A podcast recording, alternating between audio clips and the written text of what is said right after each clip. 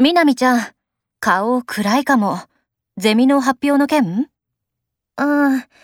一人すごくできる子がいて、もう本当に1を聞いて10を知るってタイプの子なんだけど、他の子に結構きついんだよね。じゃあ、間に入って結構大変なんだ。みんなで仲良くやりたいしね。気を悪くしたらごめんね。でも、みなみちゃんが一番悩むことないじゃん。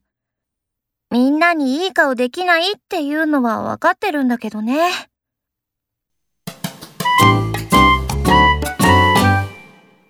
あ、わかりました。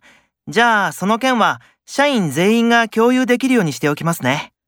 前田くんすごいね。1を聞いて10を知るってこのことだよ。